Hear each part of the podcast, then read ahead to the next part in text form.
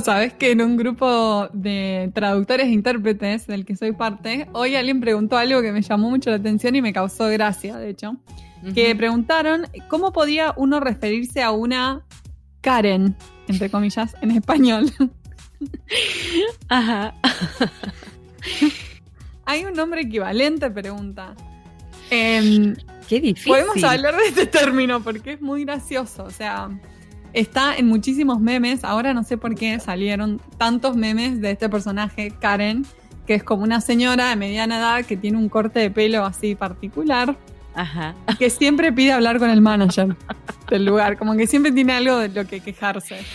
Yo, eh, sí, bueno, vos sabés que yo lo he visto, lo de Karen, lo he visto en eh, la página Translators with Cats, porque hay muchos memes de gatos hablándole a Karen, que sería la dueña del gato, o la persona que tiene el gato, ¿no?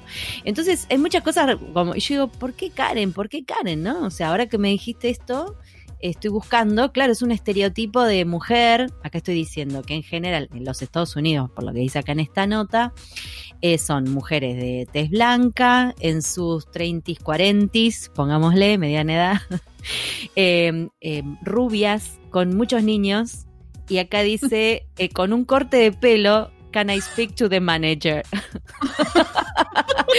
y una actitud controladora y superior, ¿no? Como que parece que hay un estereotipo de persona así, medio soccer mom, como dice acá. Acá le tiró una anti-vaxxer. La persona que siempre le parece que tiene derecho a quejarse y que quiere pedir hablar con el manager. Por ejemplo, acá en, en- en este posteo que hicieron, una persona eh, comentó, la que pide hablar con el manager del restaurante porque el café le llegó tibio porque salió salado el plato. Claro. y ahora que, ¿sabes qué? Ahora que lo estoy pensando, hay una serie nueva eh, americana con Hugh Laurie, el Doctor House, eh, que ahora ya te digo eh, cómo se llama la serie porque no me sale el nombre, que es eh, medio futurística, bueno, no importa. Y el, personaje es, es así, hicieron como una especie de turismo o de, de- de crucero por el espacio. Y hay un montón de gente en un crucero en el espacio y se empiezan a quedar sin oxígeno. Eso es más o menos el problema que sale. Avenue 5, ahí está, Avenue 5. Entonces el, el comandante, el capitán, este es este señor Hugh Glory, y la primera que se queja es una Karen, y hasta le pusieron Karen al personaje. No, me estás jodiendo. ¿Entendés? Yo cuando lo vi dije, qué gracioso que es la Karen de los memes, debe ser. Y claro, es una señora de sus 50, estará más en los 50, que Sí. lo vuelve loco y termina, el chabón le termina diciendo que sea la liaison entre él y los, pasi- lo- los pasajeros porque ya no la aguanta más. Entonces ella está ahí como re sindicalista, ¿viste? Como le dieron un lugar de poder. Y ahora que me decís es que ya, ya se ve que es como muy Vox Populi, digamos, como Sí, personaje. Muy popular, yo lo veo cada vez más en los memes y hace poco vi uno que me dio mucha risa porque una, una mujer de estas características tuiteó, pues esto no puede ser, nos tienen, decir, nos tienen que decir cuándo va a terminar porque no podemos seguir viviendo así, qué sé yo. Y alguien le comentó abajo, Karen quiere hablar con la manager del coronavirus. No, yo no- pero te juro, no sé que, no sé si hay un equivalente acá. O por lo Sí, hay un menos equivalente en, en, el- español. en español. Sí, la verdad es que yo también me quedé no. pensando... De hecho, lo- los pocos memes que veo en español le ponen Karen también, porque o sea, a nadie se le ocurrió todavía, me parece, Sí. cuál sería el mejor equivalente. Pero Creo que acá habían comentado, alguien había comentado que en México le decían también como lady o gen- algo así. Ah, La, la lady y el lord, una cosa así que se decía en México. no, ese, no, ese tipo no de idea. personajes. Claro. Eh, pero en español argentino, la verdad que no se me ocurre cómo se lo diría. Una, No, yo no, no sé, la verdad que yo no Una- lo. No, una no cheta quizás, pero cheta tiene como otro, No, es otra otro- cosa. la- otra cosa. Sí, porque aparte acá están hablando de un estereotipo eh, bastante eh, específico. Sí, Como- sí, sí, sí. Madre de tal edad, con tal corte, Sí. con tal actitud. eh, Sí. Medio católica, Sí, por es lo que un dice personaje-. No Sí, sé. es un personaje reconocible, o sea. Como que ya Eh, sí, bueno, si a alguno de los podcasts escucha se le ocurre cómo Sí. poder decir esto estaría bueno. en otro idioma, ¿cómo podríamos traducir Claro, capaz esta que cosa alguien- del meme de Karen? Dice, bueno, acá sería una Porque, porque por ejemplo, acá en, en los medios, suponete, eh, se habla, por ejemplo, de Doña Rosa, pero Doña Rosa es otra cosa, es como la señora, la señora de la, no sé, la vecina, ¿me entendés? Sí, sí, sí. Doña Sí, Rosa sí. quiere saber qué Es otra cosa. es la vecina, ¿no? La vecina promedio, por si alguna manera. La vecina como chismosa. Sí, o, o la, sí, la señora promedio que quiere saber qué pasa, o que quiere estar informada, o que no sé, le preocupan los precios del supermercado. Es otra cosa, no sé. Claro. No, no sí, es lo sí. mismo. No, es otra cosa. Es otra cosa. Sí. Y ahora estoy re Bueno, nos quedamos- nos este quedamos de pelo, pensando. Marina. Tengo este corte de pelo, pero no pasa- rubio. no, que no, es nada que ver a tu No. corte de pelo, nada que ver. medio Tienen como un batido atrás, un batido, sí. Ah, bueno, bueno, me, me quedo tranquila, me quedo tranquila. no soy Karen. Tengo el gato, pero no soy Karen. Bueno, escúchame. bueno, da- daríamos paso a la entrevista mejor, ¿no? Para dejar de hablar pavadas. dale, Y- dale que sí. Y esperamos los aportes de los podcast escuchas. Y le damos la bienvenida a María Isabel Diegues de nuestro país vecino Chile. Allá vamos.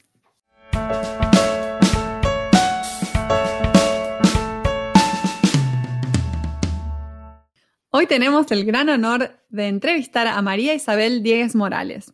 Ella es traductora de inglés y alemán al español y magíster en ciencia política, mención de relaciones internacionales de la Pontificia Universidad Católica de Chile. Es doctora en filología hispánica por la Universidad de Valladolid, España. Por más de 35 años se ha desempeñado como profesora asociada en el programa de traducción de la Pontificia Universidad Católica de Chile. En 1988 y en 1992 obtuvo becas de Goethe Institute para perfeccionarse en la formación de traductores en Múnich, Alemania. En 2018 obtuvo el premio de traducción a la excelencia profesional y académica otorgado por la Pontificia Universidad Católica de Chile, reconocimiento que cuenta con el patrocinio del Colegio de Traductores e Intérpretes de Chile. María Isabel, es un gusto tenerte aquí con nosotras en pantuflas. Bienvenida. Muchas gracias, Paola y Marina, por esta invitación. Estoy muy feliz de poder conversar con ustedes. Qué linda, nos encanta tenerte porque como le contábamos a María Isabel eh, antes de empezar, le voy a contar a los podcast escuchas, es nuestra primera invitada chilena.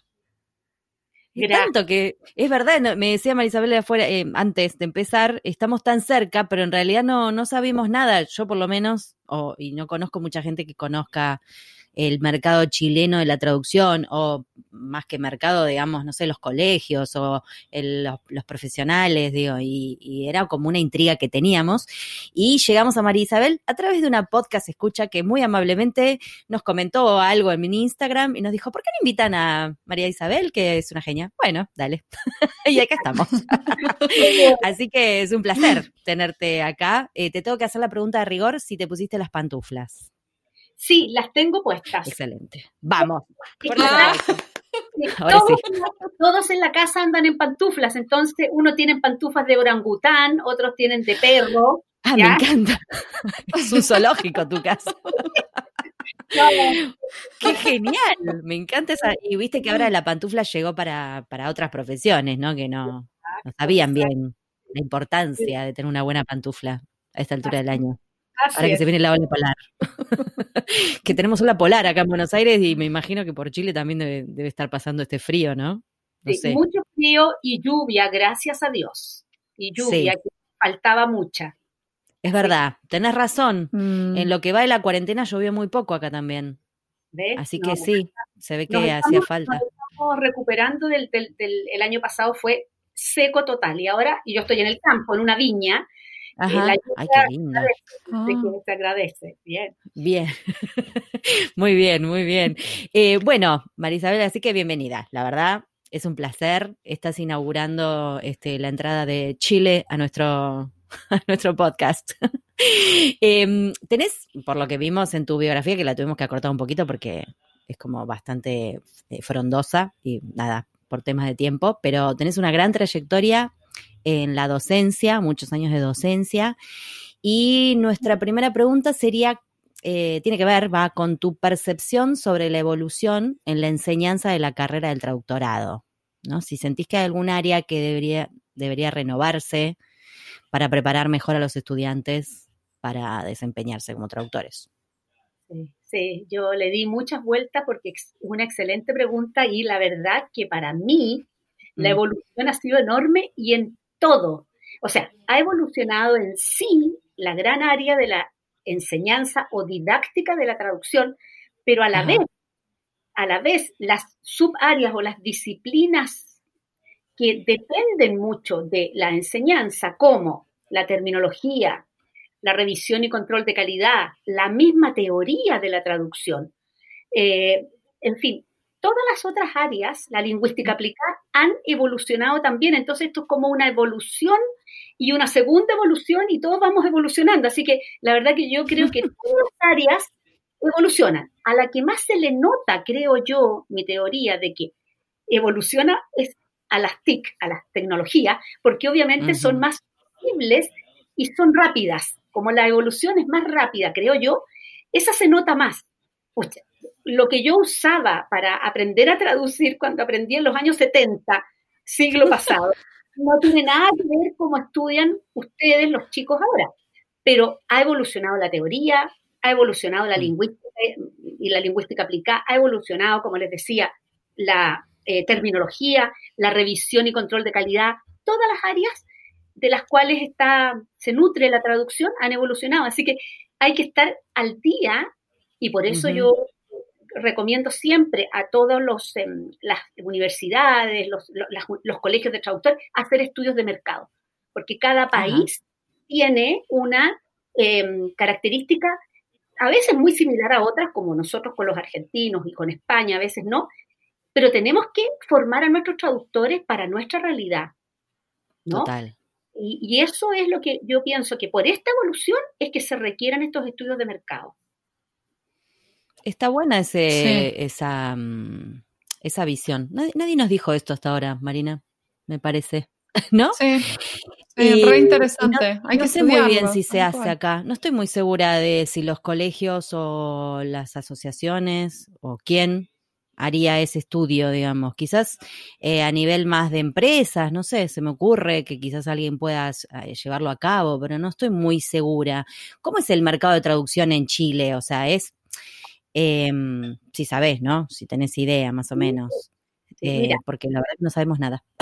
Mira, primero reconozcamos que nosotros somos un país pequeño y con demográficamente pequeño, es decir, no nos podemos Ujú. comparar en cantidad de habitantes a Argentina, siquiera, ni siquiera, menos a España o a otros países de la región. Somos un país comparativamente pequeño, incluso con los peruanos, con Perú, somos Claro.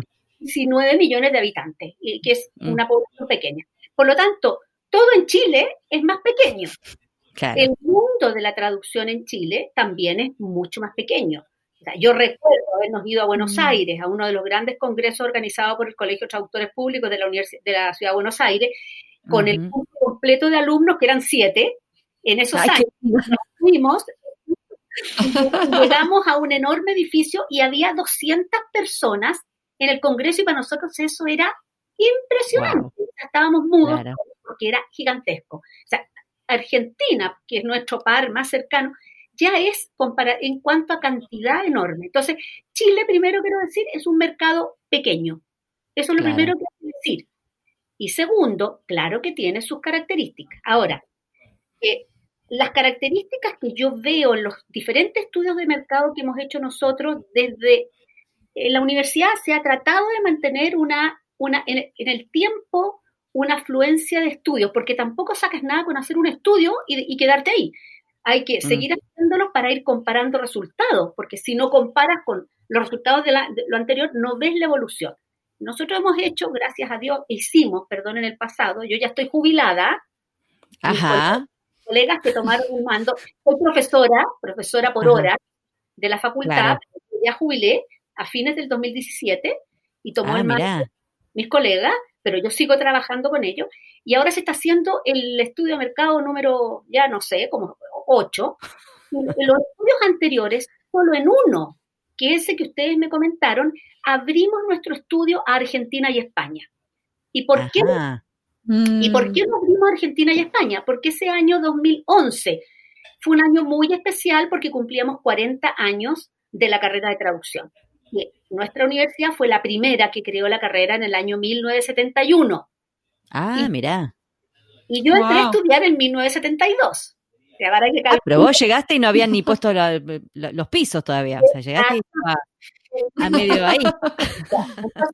Entonces, bueno, y, ese estudio fue el único que hicimos tomando a nuestros pares argentinos y a nuestros pares de España. Ahora, tuvimos una suerte impresionante con ese estudio de mercado, porque si bien lo coordinaba yo, no quiero darme yo las flores, porque como le pusimos que el motivo era los 40 años de, de la carrera de traducción en Chile, nos contestaron más de mil traductores.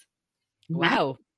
Bien. Le llamó la atención. Y además de que fueron más de mil traductores, no nos contestaron 900 argentinos y cuatro chilenos, sino que nos contestaron 300 y tantos, les juro, 300 y tantos argentinos, 300 y tantos de España y 300 y tantos chilenos. Entonces pudimos comparar resultados. Perfecto. Porque si no, no habríamos podido comparar. O sea, fue una suerte el que haya así, porque cuando tú subes una encuesta a la web, ahí queda y te contestan lo que te contestan. Entonces, fondo fue mucha suerte, metodológicamente hablando hubo suerte, y ahí nosotros pudimos compararnos un poco con otros países.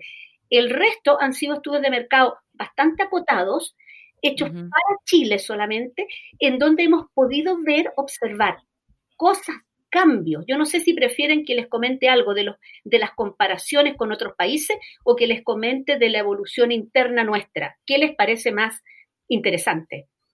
Las, dos cosas a mí Somos golosas, queremos saber todo.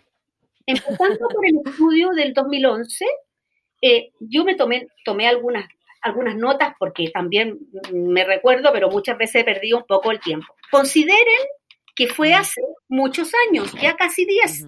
2011, que los resultados tienen ya, están un poquito añejos. Pero eh, interesante fue descubrir, primero que nada, y esto ustedes lo sabrán, que la formación de los traductores en España difiere bastante de, la formación de, en Chile y en Argentina. En España existen estas licenciaturas en traducción, se forma un licenciado, y nosotros formamos más bien en carreras profesionales, tanto Chile como Argentina. En Argentina incluso en esos años se demostró que había muchos más traductores formados en institutos profesionales, que, no, no, desmerece para nada la, calidad de la formación. En Chile, por ejemplo, hay solo un instituto profesional que forma traductores, por lo tanto, hay mucho menos. Se mm. forman en las universidades, pero como carrera profesional. Entonces, esa es, una, una pequeña diferencia, ¿ya? Ahora, las lenguas, los pares de lengua. Bueno, los chilenos y los argentinos nos animamos más a traducir al inglés también, no solamente del inglés al español, que es la, el par de lenguas más demandado lejos, ¿no? tanto en Chile como en Argentina, sino que también nos animamos a hacer al inglés por necesidad, porque el cliente lo pide muchas veces. En cambio, los españoles, no sé la razón de fondo, pero ellos no traducen tanto a la lengua extranjera, sino a su lengua materna. ¿no? Deben ser más puristas, porque viste que está esa idea de que uno debería traducir a su lengua madre, pero así como vos lo dijiste, por necesidad acá se hace la traducción inversa. Claro, y muchas. Me estoy imaginando a un argentino que dice sí. Pero en las empresas se hace un montón, y de hecho yo, yo estudié en uno de los institutos en, lenguas vivas, y en el lenguas, después de que yo me recibí, se puso una, una materia que es traducción inversa. Porque si vos trabajás en una empresa mm. o para una empresa, muchas veces te piden la traducción inversa. No te digo que te vas a poner a hacer inversa un libro, pero en traducción comercial se re, se hace, la verdad. Claro. Después, por ejemplo, en las áreas temáticas, ahí se nota más la diferencia. Por ejemplo, obviamente que Chile tiene un área en la minería muy grande de traducción, que no lo tiene tanto Argentina y menos España. Por lo tanto, ahí detectamos que el área temática de minería era muy alta en Chile. En cambio, en Argentina, mucha traducción de medicina, de textos médicos, mucho mm, más en Chile. Quizás los argentinos tienen un poco el no digo monopolio en el mal sentido de la palabra, sino que tienen la concentración de la traducción médica en esos años. Y también mm. se traduce mucho el área de agronomía. Ah, bueno, tiene sentido, claro. Ah. Pienso por nosotros importamos mucha tecnología. Entonces, las maquinarias, la tecnología para el, para el agro viene de países, ¿no es cierto?, donde hay, eh, viene, viene el manual en inglés y viene. Entonces, en el fondo se traduce más agronomía en Chile frente a España, por ejemplo, y como les digo, se hace mucha traducción de minería. En los tipos de texto, los argentinos traducen mucha patente. En Chile se traducen muy pocas patentes. Ah, mira. Qué curiosidad. interesante Pero eso. Está relacionado con lo que viene después, que ya les voy a contar. O sea, Argentina traduce muchas patentes, en cambio, España mucho más textos literarios. Claro, eso nos han mm. contado otros invitados, ¿viste? La industria literaria, claro. Claro, la industria literaria, como ustedes saben, es fuerte en México, Argentina, España, son los países que más concentran las traducciones de literatura. Chile está empezando de a poquito. Yo ahora estoy haciendo una investigación sobre las editoriales chilenas y cómo están abriendo mm. líneas de traducción, que eso era impensado hace cinco años atrás. Solo hace cinco años atrás no había mucho, no había fondos para la traducción literaria y ahora sí hay, porque los gobiernos, los últimos gobiernos, cuatro o cinco gobiernos se han preocupado mucho del tema de la traducción como vehículo de cultura, ¿no? Bien, por mm. fin. Por fin. claro. Finally, people. Por eso entonces, eso es importante saberlo. Eh, ahora, en otras cosas que nos parecemos Argentina y Chile y España, es que prácticamente todos somos traductores eh, que prestamos un servicio externalizado. Es decir, no estamos contratados por la empresa jornada completa para traducir. Tenemos nuestra propia Independientes. Somos independientes. Entonces eso sería muy común a todos, ¿no? Em, ahora, en lo que sí Argentina está mucho mejor que Chile es en la internacionalización del servicio. Es decir, nosotros todavía mm. nos quedamos, estamos muy detrás de la cordillera, en esta islita, escondidos acá, cayéndonos al, cayéndonos al, al, agua. En cambio, está mirando a Europa, Argentina mira hacia allá, ¿no? Hacia el, aunque tiene un enorme charco, eh, está mucho más, y, y, está más internacionalizado. Es decir, los argentinos traducen mucho para agencias de traducción internacionales, mucho más que los chilenos, ¿no? Ahora, España, sí, España está muy internacionalizado por el lugar que ocupa, ¿no? Eso decir. Otra cosa, en traducción audiovisual, Chile y Argentina se decanta más por la em, subtitulación. España por el doblaje. En España se hace mucho más doblaje y en Chile la razón no la sé, más subtitulación y Argentina nos gana a nosotros mucho en la parte subtitulación. Eso podría decir. Y ya entrando en el último tema, que es en el tema de las TIC, de las tecnologías aplicadas a la traducción, Chile de los otros dos, frente a Argentina y España, está mucho más atrás. Estamos mucho más atrás tanto en la percepción que tiene el traductor de su manejo de los programas, ya, como del trabajo que realiza utilizando programas, que está muy relacionado. En esos años, el año 2011, como les decía, eh, Argentina demostraba, el traductor argentino se reconocía mucho más con mejor dominio de herramientas, herramientas. Eh, como las, las, generales de, las generales de TIC, como las específicas, como memorias de traducción, programas de gestión terminológica para bancos de datos, en fin, se demostraba mucho más conocedor que Chile. Y precisamente por eso, nosotros cuando creamos el primer magíster en Chile, y el único hasta ahora, no sé si lo sabían ustedes, de traducción, el año 2009 comenzó a funcionar, hicimos el estudio de mercado y nos dimos cuenta que este magíster tenía que tener una característica de muy fuerte en tecnologías, porque ahí es donde estaba fallando. Ahí estaba la pata flaca, claro. La parte teórica no estaba mal, la parte control de calidad y revisión tampoco estaba mal, y no estaba mal la metodología y la investigación, pero sí la parte aplicación de... entonces, nuestro magíster es un magíster profesionalizante, ¿no?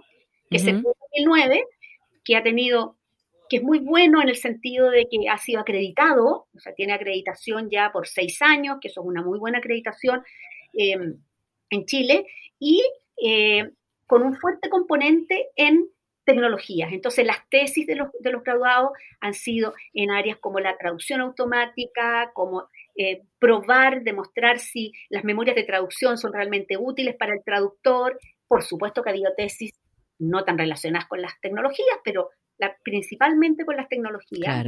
No todos los estudiantes les gusta mm. eh, hacer su de tecnología. Ha habido de todo un poco. Entonces, en el fondo, ahí nos dimos cuenta, yo les leo algo, el desafío en Chile es aún mayor al confirmar, ¿no es cierto?, el nivel comparativamente menor de dominio de las TIC generales y específicas por parte de los traductores de nuestro país frente a nuestros pares de Argentina y España. Y eso fue lo que a nosotros nos tomó, nos, dijo, en eso nos vamos a distinguir respecto de otros programas de traducción, en un fuerte claro. en uno lo llaman tradumática, otros lo llaman teletraducción, en fin, tiene distintos nombres, pero es la parte tecnología fuerte. E, eso les podría decir a grandes rasgos de, los... Hay más cosas, pero de lo, no, súper interesante, súper interesante. Y sabés que se esté, o sea, se están haciendo nuevos estudios de mercado, me imagino, ahora o en breve, este, porque si, con lo que nos estás contando, con, la apuesta que se hizo a nivel académico de, de, meter más tecnología y todo, a esta altura debe haber otros resultados, me imagino. Sí, mire, el, se está haciendo ahora, mis colegas que están, que tomaron el mando, yo fui la claro, que nos dijiste. La, jefa del programa eh, 20 años, lo digo con un poco de vergüenza, pero bueno, fui muchos años jefa del programa y lo dejé, como les digo, en diciembre de 2017 y comenzaron ahora, este año, eh, perdón, el 2019, el, el siguiente estudio. Eh, Genial a ver cómo nos va cruzando los dedos de que, de que responda mucho traductor, porque el éxito de esos estudios de mercado es que te responda una cantidad suficiente de traductores, ¿no? Claro. Así que, miren, respecto de la comparación en el tiempo, desde el año 2006 hasta el 2015, piensen que ahí hay 11 años, ¿no es cierto?, de con cinco o cuatro estudios de intermedios, hemos corroborado que la tendencia ha ido cambiando lentamente, pero lentamente. En áreas temáticas en Chile no se ha cambiado mucho. Se sigue traduciendo mucho minería, se sigue traduciendo mucho economía y jurídica, ¿no? Que, que en mucho. Mm. Eh, en lo que sí ha ido, ha ido, ha ido un aumento es, por ejemplo, en la subtitulación. Antes en Chile se muy mm. poca, pero ahora ya se traduce más. No digo que tiene sentido, pero se ha duplicado la necesidad de, de, de, subtitulación. Entonces nosotros incluimos un curso optativo en el magíster de subtitulación, porque al ir haciendo los estudios de mercado vamos cambiando los optativos, porque decimos, ahora se necesita más esto, antes se necesitaba más esto. Muy bien, o sea que lo están haciendo de forma proactiva, muy genial. Claro, porque lo que pasa es que el estudiante tiene que tomar cinco cursos, talleres optativos, y por supuesto que se ofrecen más. Pero obviamente yo le digo siempre a mis colegas, ofrezcámosle o sí o sí los cinco de las áreas de mayor demanda para que después nuestro, nuestro, nuestro graduado nos diga, oye, pero me enseñaron a traducir sobre, no, y, acá en Chile se traduce muy poco, la probabilidad de que yo en futuro traduzca eso va a ser mínimo. Entonces, le, les decimos, chicos, yo sé que a ustedes les gusta tal cosa, pero traduzcan esto porque de esta área es probable que les toquen encargos a futuro claro. Muy bueno. Muy bueno. María Isabel, y sabemos eh, que realizaste un estudio del español en sitios web localizados. Nos gustaría hablar un poquito de eso también. Bueno. Es interesante porque describe los errores, los aciertos, ¿no? De este tipo de traducciones. Y nos encantaría saber en, qué cosas te parece que un traductor eh, no puede fallar al encarar una localización de un sitio web. Exactamente. Bueno, la inspiración fue una colega argentina, amiga argentina, que no sé si ustedes la conocerán, ¿no? La doctora Zorrilla. Ah, ¿Quién no la conoce? ella inspiró, a ver, ella nos inspiró a nosotros en el sentido de que nosotros veníamos hace tiempo haciendo esto con los alumnos del magíster, porque hay un curso que se llama localización de sitios web, y en ese curso de localización de sitios web, los estudiantes aprenden a localizar sitios web. Pero además hay un curso que dictaba yo en, esos años, que se llama Revisión y Control de Calidad. Y en Revisión y Control de Calidad veíamos traducción convencional, o sea, de textos, traducción automática, es decir, edición de traducción automática y revisión y control de calidad de sitios web. Y ahí nos empezamos a dar cuenta y los estudiantes encontraron en esos años, les estoy hablando, los años que van desde el 2010, 12, les digo cada dos años porque el magíster se ofrecía cada dos años en forma ah. bienal, bienal, es decir, cada dos años se abría el programa, no todos los años. Y los alumnos iban acumulando un montón de aciertos y errores, porque no hay que ser negativos en la vida, no hay que andar buscando solo el error. los errores, Me encantó que hablaron de los aciertos, eso era algo que te quería comentar, porque está bueno también decir, wow, acá lo hicieron bien y está bueno resaltar eso. Y, lo hicieron bien porque, porque aplicaron una buena técnica o porque se, pensaron en el destinatario, en fin, entonces es muy didáctica también. El acierto. El error es súper didáctico porque tú dices, oh, esto no lo voy a volver a repetir porque este es un error garrafal. Y ahí encontramos, y por eso algunas publicaciones que hicimos con un colega, en que realmente había en esos años, nosotros le hemos hecho seguimiento a algunos sitios, ya como el sitio web es tan, eh, ¿cómo se dice?, impredecible, por decirlo, y tan móvil, porque tú abres mañana el mm. sitio web de una empresa y está totalmente distinto. Porque, lo puedes cambiar entero. Entonces, es tan poco, pero vimos en esos años una cantidad de préstamos innecesarios, existiendo la palabra en español exacta para, para ese término y pensando en un destinatario que no en Chile por lo, por lo menos el, nivel de inglés es bajo. Eh, pensando en que si esa empresa quiere vender el producto, ¿para qué le pone a la señora o al caballero eh, palabras en inglés si tiene la palabra castiza y, y, va a vender más el producto desde el punto de vista funcional? Entonces, préstamos en ese sentido necesarios, porque hay préstamos que sí, sí, son necesarios. Claro, que no nos queda otra. o, por ejemplo, cosas curiosas, este sitio que estaba localizado al español de Chile y tenía los precios en euros. Los valores lo habían cambiado de dólar, pero lo habían cambiado de euro. O sea, son errores de repente tontos que tú dices, ¿cómo se...? Pero obvio que tenía que estar en pesos chilenos, más que la ley, y en Argentina creo que es igual, chicas, la ley obliga a que una empresa te ponga el valor en tu moneda oficial. En tu moneda. Mm. ya, entonces eh, veíamos que estaban, en euro o los calcos léxicos y sintácticos, bueno, eso ya se imaginarán. Yo creo, ahí tengo mi teoría, que muchos de estos sitios web, por abaratar costos, se traducen con traductor automático. Y mm. no, hacen posedición porque no hay tiempo, no hay dinero, y quedan, y quedan ahí unos calcos, ¿no? Y unos, y unos, y unos, unos calcos léxicos y sintácticos que son complicados o también de repente simplemente se lide información, pero que era fundamental y no está. Claro. Entonces dices, oye, la persona se quiere contactar para comprar el producto y no están los datos de contacto. ¿Dónde fueron a parar? Claro. El clásico ejemplo de, error de página web que yo siempre me acuerdo porque me causó muchas gracias de una, una empresa de tecnología muy famosa que mm. estaba traducido home, la palabra home en, en la homepage como domicilio. Eh, fue como bastante escandaloso en su momento. Entonces, yo por eso les digo, nosotros nos inspiramos en ella y bueno, y esa publicación que usted, a la que ustedes aluden justamente resultó de un estudio que hicimos con una colega, con Rosa María Lazo, mi colega, eh, en donde trabajamos un poco más y ese material lo usamos con los estudiantes en clase. Y para ellos es más didáctico, ¿no es cierto?, eh, revisar esos sitios. Y dos o tres estudiantes se animaron a hacer su tesis buscando en otros sitios web. Entonces también alimentamos un, corpus, ¿no? De casos. Y lo importante, como yo les decía, es poder hacerle seguimiento a ese error. Pero en algunos pocos casos le pudimos hacer seguimiento porque de repente como cambian la página tanto, claro, el error se borró. El error se borró, pero surge otro error porque a lo mejor, no sé si me entiendes. Lo cambiamos por un error mejor ahora. Vamos, no queremos que vean siempre el mismo.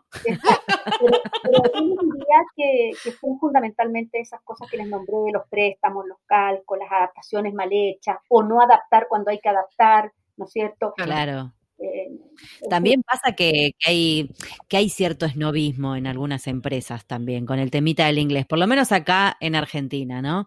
Capaz que no se ve siempre en la página web, pero sí se ve dentro de las oficinas. Esos préstamos que no son, no son necesarios o calcos, como vos decís, que la gente termina acostumbrando, acostumbrándose a decirlo porque lo lee, pues lo lee en mails, porque otro, porque salen en una reunión, porque tenés una reunión, este, yo, yo trabajé en una empresa de tecnología también, eh, y eran las reuniones de quarter, porque no eran las reuniones del trimestre, no, eran las reuniones de quarter y hablábamos todos de cuánto share tenía la compañía y cuánto share tenía la competencia y entonces era mandatorio ir a la reunión y me decís, por favor, basta, córtenla. Yo llegaba al, al desayuno y me atragantaba con las medialunas porque no podíamos, éramos cinco traductores retorcidos en la silla. escuchando esas cosas. Y después a veces eso también pasa a, bueno, a veces pasa a la página y a veces no, viste, depende, qué sé yo. Pero hay algo también de esnovismo. Además de esta cuestión que, que bien decís, que por abaratar lo hacen eh, automático y ves cosas que decís, no, esto, no, please, ¿por qué? No, no hace sentido, como también dicen ahora, en vez de no tiene sentido. Siempre se dijo no tiene sentido, ¿por qué le meten el hace? Claro, ¿Viste? Sí, sí, claro. Y, lo, y lo, en, otros ámbitos, ¿eh? Lo, lo, he escuchado, ni siquiera, que vos decís en ámbito empresa, gente, yo eh, trabajo con actores, eh, actrices, eh, teatro, nada que ver, pero se ve que en algún lado empieza a circular esta cosa de, de, de calcar el make y decir, hace sentido. ¿Hace qué? No, no. No me quiero, no me quiero poner loca, pero bueno, la, la, página web, digamos que muestra también esas cosas. Sí. Ahora, el gran problema, mira, y la pregunta usted, y perdona, el gran problema es que la competencia está a un clic. Entonces, tú Total. vas a tener estos errores, eh, y puede haber un cliente eh, que dirá, bueno, y si en la página web no tienen calidad y el producto será de calidad, y se puede ir a comprar el producto de la competencia. Entonces, también el error todo tipo de errores relevantes. Hay unos que son más graves porque alteran el sentido, pero hay otros que son pragmáticos. y no me puedo comunicar con la empresa para comprar el producto, me voy a la empresa al lado, porque yo no, puedo perder tiempo. Entonces, también la empresa tiene que tomar la conciencia de lo importante que es que su página web esté bien presentada desde todo punto de vista. ¿no? Para es, como si, si uno tuviera un local a la calle y tuviera una vidriera, ¿dejaría los calzones colgados a, a la vista de la gente? Por ejemplo. Claro. Digo, vos harías, si vas a poner una vidriera, la vas a poner linda. Bueno, la página web es la vidriera virtual, people. O sea, lo que pasa con los errores es que a veces eh, ves uno, ves dos y por ahí la, dejas pasar. Pero cuando hay mucho error o cuando realmente se dificulta la lectura porque lo hizo un robotito y quedó mal, no, a, mí me aleja de eso, a cualquier, a cualquier cliente lo aleja. Es, como, es algo que esfuerzo para entender lo que me quiso decir por la página web, listo, no la, no la miro más. Es medio así, o sea, está... Qué bueno, qué interesante, me encanta, me encanta. Una cosa cortita de la doctora Zorrilla, ella dice, lo que tiene valor estético tiene valor ético. Eso me, encanta. Qué buena frase. Cortito, pero preciso. Lo que, y nosotros la citamos a ella al final de ese artículo. Lo que tiene valor, tiene valor ético. Entonces, la corrección sí tiene que ser, ¿no? En lo posible. Tiene que estar. Sí. Así que. Qué interesante, me encanta. Aparte, sos re profesora. es como te, escucho hablar y sos re profesora y re investigadora. como se te nota ese, ese perfil de, de, querer saber llegar al fondo y de, comunicar. Y además todo esto que contás, ¿no? De a partir de los estudios, ir y cambiar eh, o meter una materia diferente en el Magister y pensar en, en mejorar al profesional chileno, que, es súper valorable, la verdad. Así que está, está re bueno. Te cuento, mm, eh, María Isabel, que en esta estamos en la tercera temporada de En Pantuflas y estamos haciendo una pregunta, te diría que bordea lo filosófico barra ciencia ficción. Sí, porque así.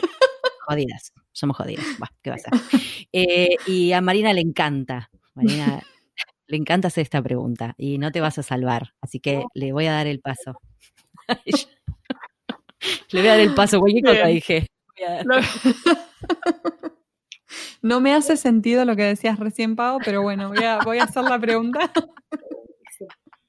La pregunta es, si pudieras volver atrás en el tiempo y darte un consejo profesional antes de empezar tu carrera, ¿qué consejo te darías? Sí, excelente pregunta. Y le di muchas vueltas, les agradezco que me la hayan hecho, porque ah, la verdad es que sí, yo sé que el tiempo no se puede volver atrás, pero yo, en una especie de fantasía que tengo, me daría consejos, sí, yo creo que sí. Y yo creo que uno de los consejos que me daría es poner más énfasis, miren, de los traductores, yo como traductora, en áreas como la innovación, el liderazgo, ¿ya? Em, las estrategias de trabajo en equipo. yo creo que las tenemos y que uno las aprende eh, en la vida, pero si yo me hubiese podido dar un consejo, es haberle dado más importancia. En la época en que yo me formé, realmente éramos ratones de biblioteca los traductores. Calladitos, escondiditos, que nadie nos viera, la invisibilidad del traductor, la invisibilidad del traductor. Y la verdad que yo, con una formación muy alemana, eh, me, cumplía con la tarea. Y ahora yo me daría el consejo, ¿sabes qué? Te, te faltó soltarte un poco. Eh, yo creo que... claro. ¿No? lo digo con un poco de, sentimiento de que podría haberlo mejorado. Y eso de, que tú tienes tu perfil tan bajo, te pasa la cuenta en los años. Nosotros en el Colegio de Traductores, que yo participo muy activamente, y ahora que estoy jubilada, participo mucho más. Bien. Estamos tratando de visibilizar más el trabajo del traductor, porque realmente la gente no nos conoce ni nos ve. Entonces, dice, ¿y qué es eso del traductor? Y por lo mismo no, no le ve la relevancia del trabajo. Simplemente hay, que, hay que publicar, hay que investigar, hay que hacer cosas, movernos nosotros, porque si no nos movemos nosotros, nadie nos va a mover. Y yo creo que ese consejo me habría dado, haberme movido más todavía. Es decir, pensar que tú eres el que hace tu, hace tu futuro, tú eres tu futuro, tú. Y si tú no lo haces, nadie lo va a hacer por ti. No quiero ser tan negativa, ni mucho menos que suene esto, pero uno tiene... No, no, al contrario, me parece un excelente mensaje, no es negativo.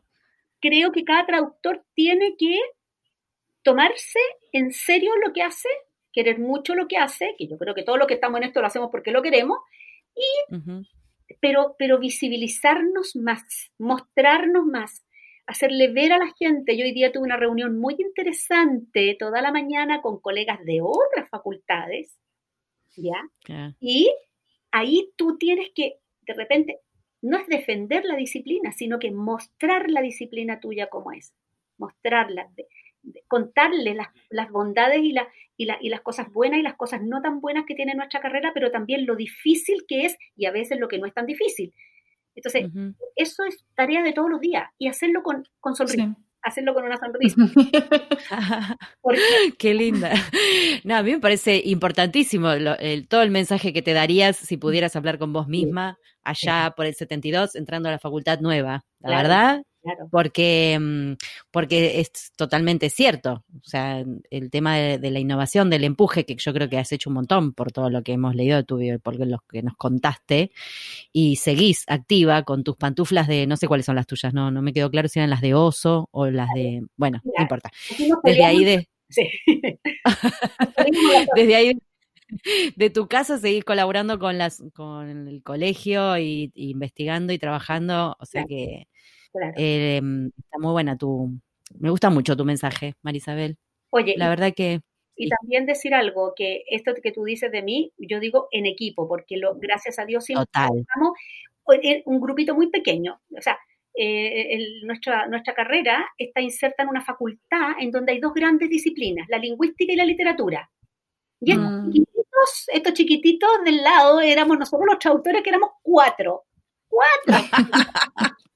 Pobrecitos, claro. Estábamos ahí y que, ah, y que, entonces, siempre no, pero siempre trabajamos, éramos pocos, pero siempre trabajamos en equipo, así que yo también quiero aprovechar de decirles que todo lo que tú ves de repente también es porque lo hemos hecho todos con mucho convencimiento y en trabajo en equipo con mis colegas con los que trabajé siempre. Algunos ya también están jubilados y retirados ¿no? de la universidad. Solo queda una colega de mi época que todavía está trabajando, que ahora es vicedecana de la facultad, así que también está con un trabajo muy fuerte ahí.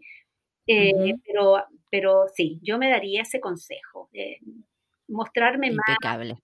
Sí, Continuar dándole visibilidad a la profesión. Me encanta, ese es el objetivo de nuestro podcast, María Isabel. Así me encanta terminar con este mensaje. Ustedes son un ejemplo, ¿no? A, mí me, la idea.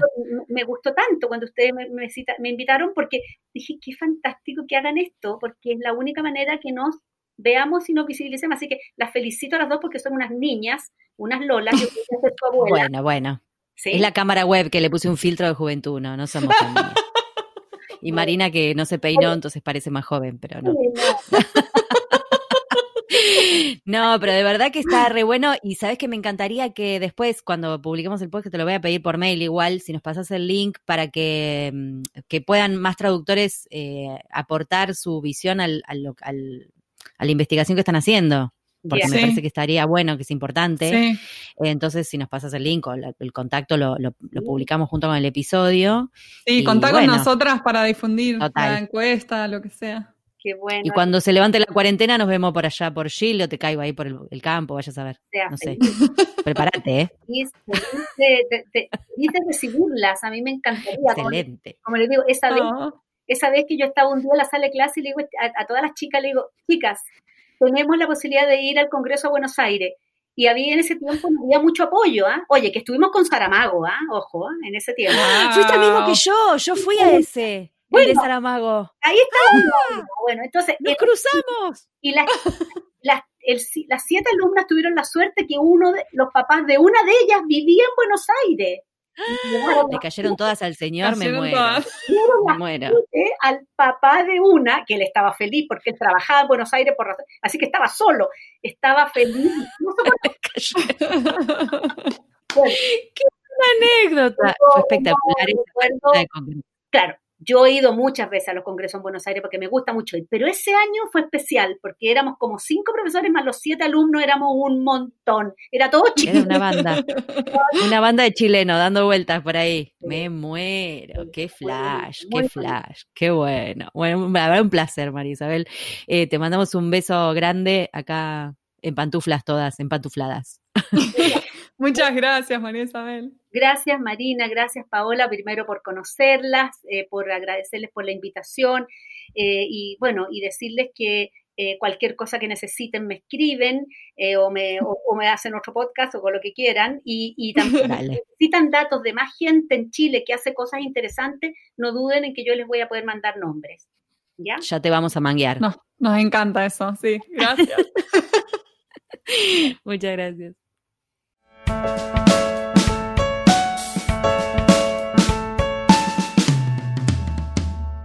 Este fue un nuevo episodio de En Pantuflas, patrocinado por nuestro amigo fiel, MemoQ. Si sos tan fan de MemoQ como nosotras, aprovecha el 45% de descuento exclusivo para podcast escuchas. Anota este código, CAM-pantuflas45.